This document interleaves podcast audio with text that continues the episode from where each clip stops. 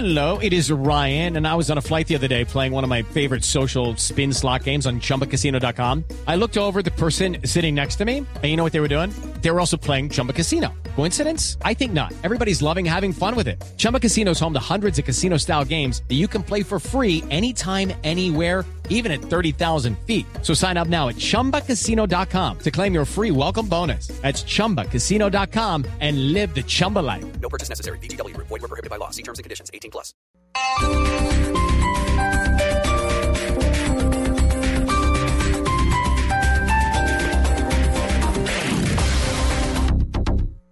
Colombia evoluciona, Renault evoluciona.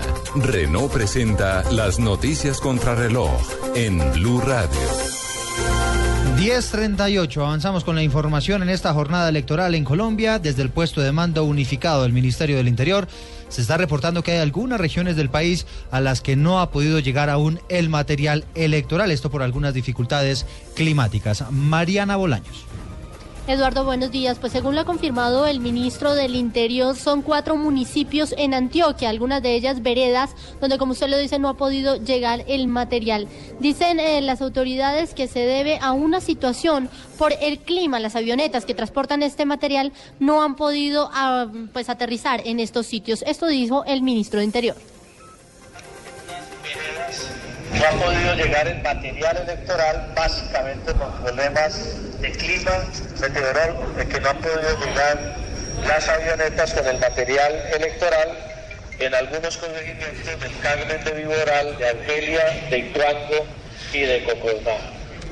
Confirma entonces el ministro que en estos um, sectores donde está eh, teniendo estos problemas es Situango, Carmen del Viboral, Argelia y Chocontá. Inmediatamente se den las condiciones, pues estará llegando este material electoral y se espera que se dé antes de las 4 de la tarde para que allí también puedan ejercer el derecho al voto. Mariana Bolaños, Blue Radio. 10 de la mañana, 39 minutos. Lauriel, que es la unidad que recibe las denuncias electorales, está reportando que ha recibido más de 5.700 quejas por posibles delitos electorales. María Camila Correa.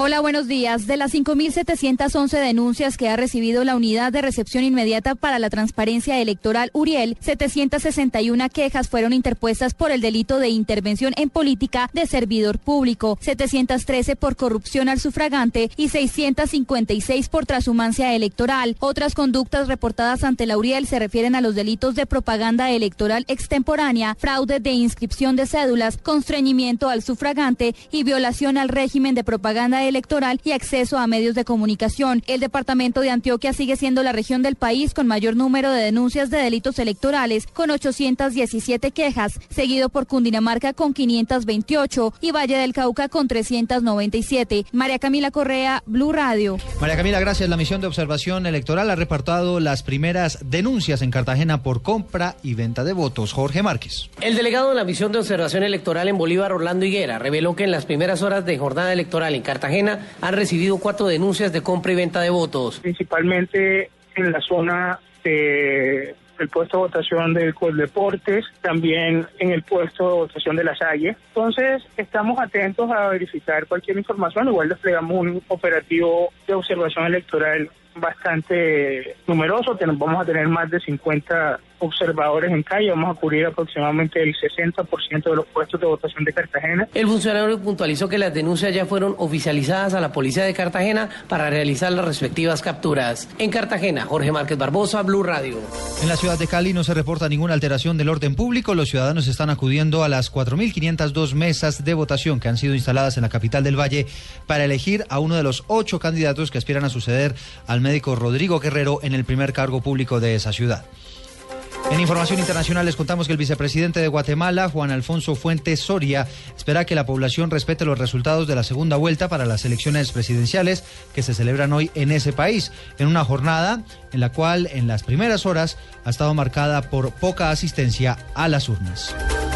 En información deportiva les, les contamos que el alemán Nico Rosberg de la escudería Mercedes logró la pole position en el Gran Premio de los Estados Unidos de la Fórmula 1 que se cumple en el circuito de las Américas en Austin, Texas. 10 de la mañana, 42 minutos. La ampliación de estas noticias en blueradio.com. Sigan con el Blue